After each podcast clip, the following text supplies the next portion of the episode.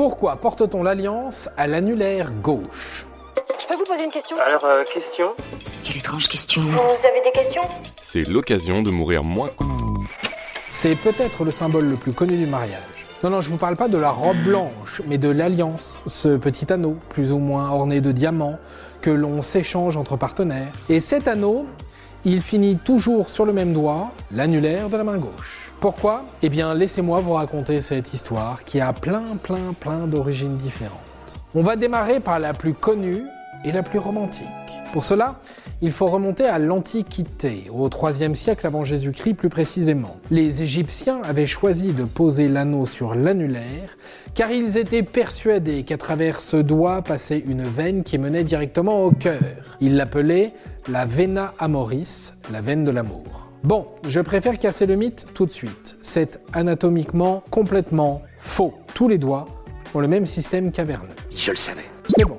À l'époque, on ne le sait pas. Les Grecs reprennent la tradition, puis les Romains ensuite. Vous avez capté, le bail s'est poursuivi. Arrive ensuite la grande tradition catholique. Pour célébrer le mariage entre deux êtres, on passait toujours la bague à l'annulaire, mais pour signifier autre chose. On reprenait le triptyque au nom du Père, du Fils et du Saint-Esprit, en déplaçant la bague entre chaque doigt. On démarrait par l'index, le Père, puis le majeur, le Fils, et enfin on plaçait la bague sur l'annulaire, le Saint-Esprit. Cela représentait l'amour puissant de Dieu sur cette union.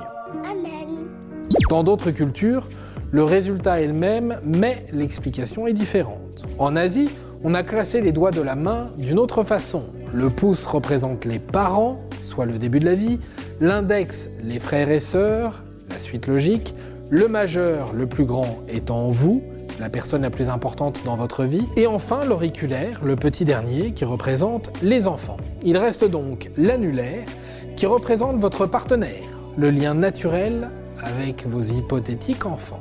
Mais ce n'est pas la seule explication. On a aussi dit que si on portait la bague sur l'annulaire de la main gauche, c'est parce qu'on risquait moins de l'abîmer, vu qu'une très grande majorité de la population est On a aussi dit que c'était le côté où l'on ne portait pas l'épée. Associer le combat et la mort du même côté que l'amour, ça faisait mauvais genre. Tout cela semble folklorique aujourd'hui. En revanche, il y a un truc sur lequel on peut être à peu près tous d'accord, c'est sur le lien entre l'anneau et le nom donné au doigt, l'annulaire.